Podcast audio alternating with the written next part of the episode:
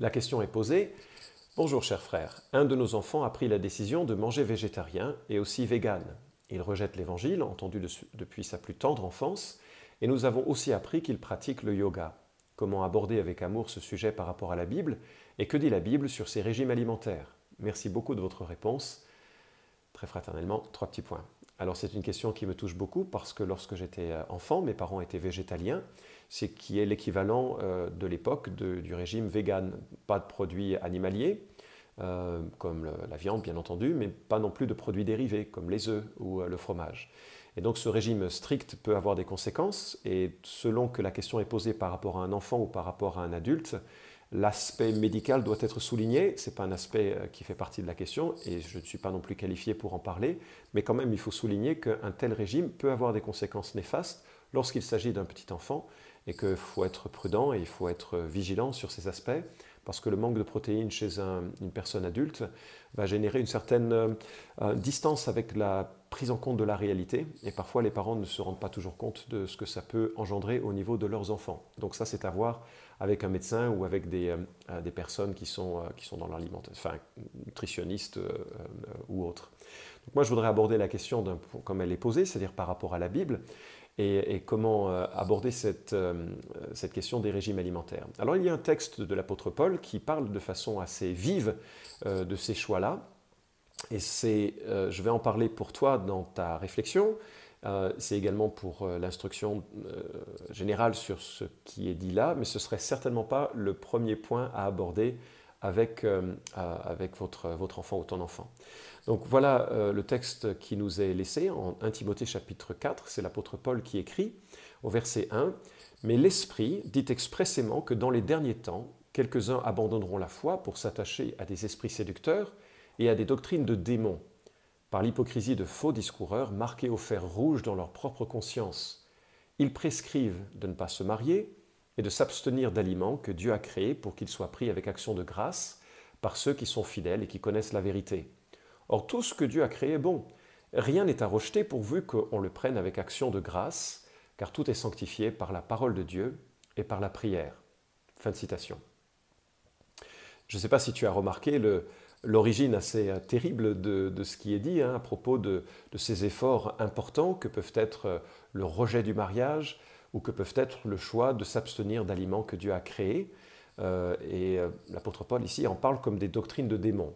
Alors dans le contexte de l'époque, il faut vraisemblablement le comprendre comme une forme d'attachement à des régimes alimentaires judaïques, en disant ben, si je m'abstiens de certains aliments, je serai plus proche de Dieu et en étant plus proche de Dieu, je vais être plus méritant euh, que ne le serait mon frère à, mes côtés.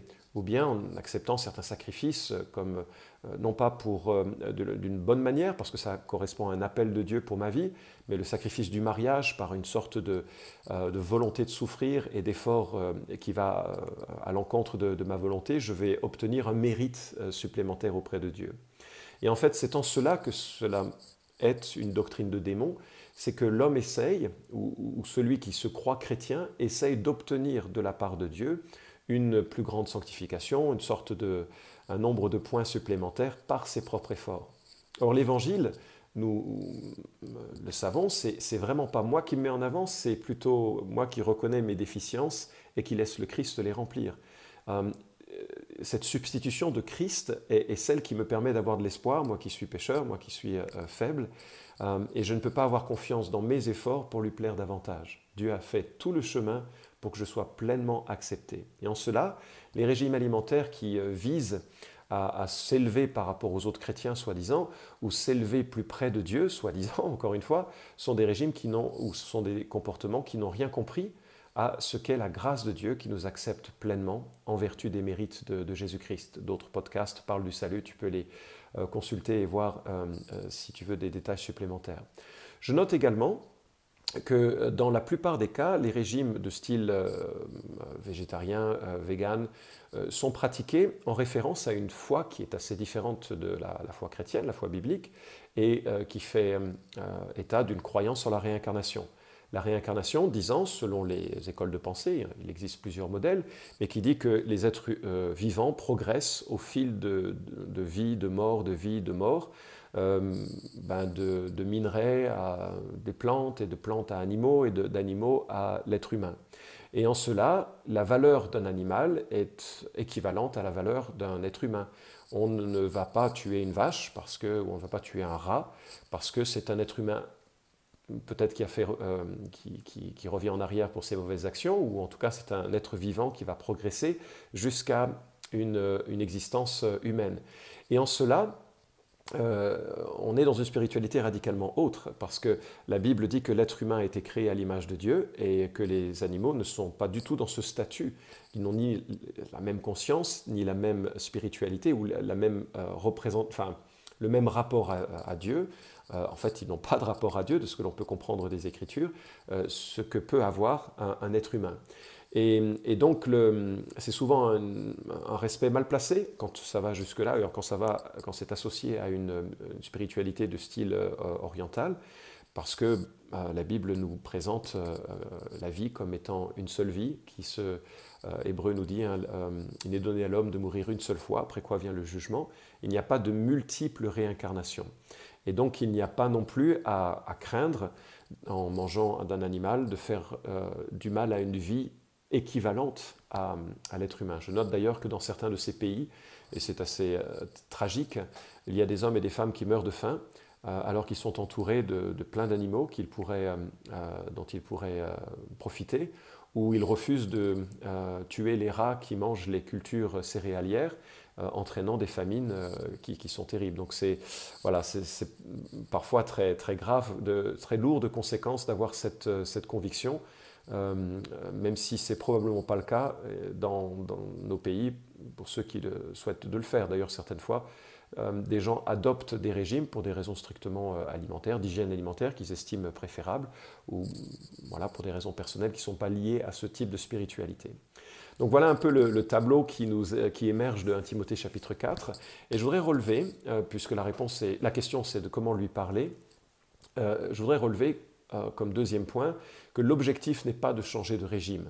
Euh, encore une fois, sauf pour des raisons médicales, si notamment des enfants sont en danger à cause de, ce type de régime.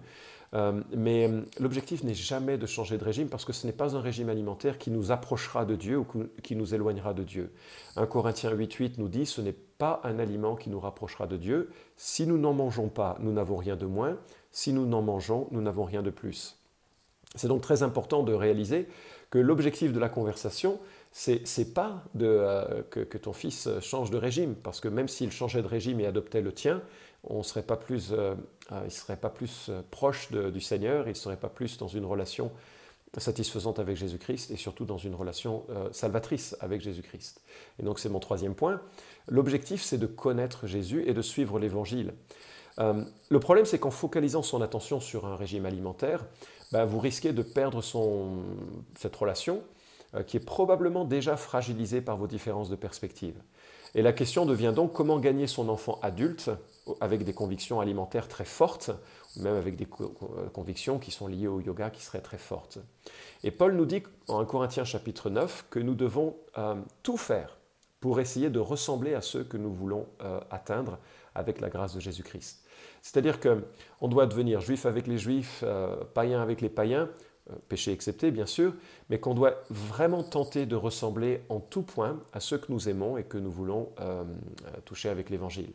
Et donc l'encouragement que je te laisse, ce serait de tout faire pour pouvoir le rejoindre dans ses préoccupations, de tout faire culturellement, de tout faire dans ses goûts pour ouais, pour qu'il voit qu'il y a de l'amour et du respect pour sa perspective, qui n'est peut-être pas la tienne, mais, et qui n'est certainement pas la tienne, mais qui euh, ne mange pas de pain, si je devais euh, utiliser cette expression. Et quatrième remarque, euh, parler de Jésus ne peut avoir lieu que quand on a montré l'amour de Jésus, et notamment dans les familles où tout a déjà été dit.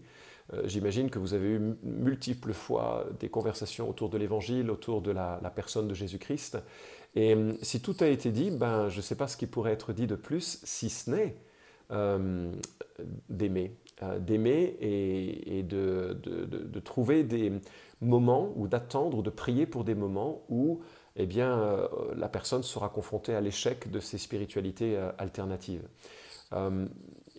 oui, je, je, sais, enfin, je me souviens d'amis qui avaient commencé la méditation transcendantale. Alors, c'est une autre pratique, une autre dimension.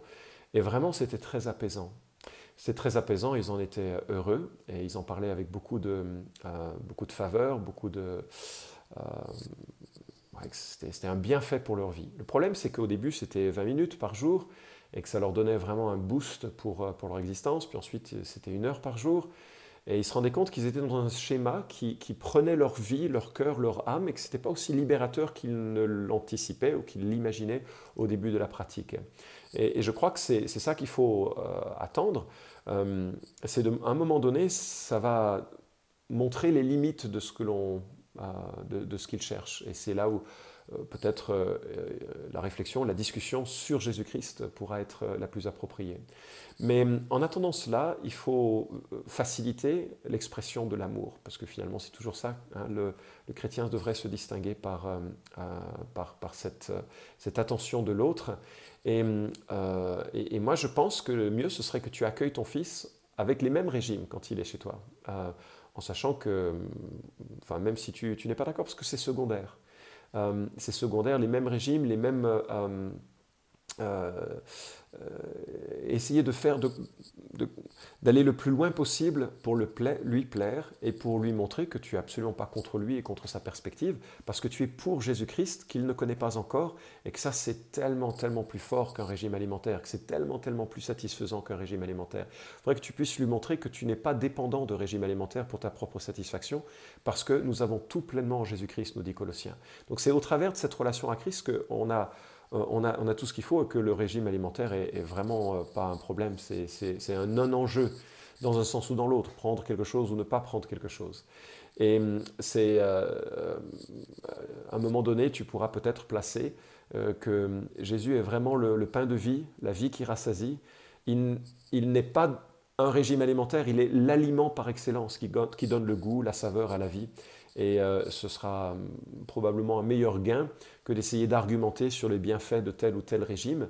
Euh, et il faudra probablement t'armer de beaucoup de patience et de temps, de prier énormément pour que bah, le Seigneur se révèle un jour à, sa conscience et à son cœur et qu'il réalise à quel point il y a une satisfaction profonde dans cette relation à Jésus-Christ. Tu as posé dans ta question euh, la question du yoga. Bon, ça, ça mérite une réponse indépendante et ce sera pour un autre podcast tout cas, j'espère que ça a répondu à ton, à, ton attente et euh, ben, je me joins à la prière pour que ça puisse avoir un, impact dans, dans la vie de votre famille.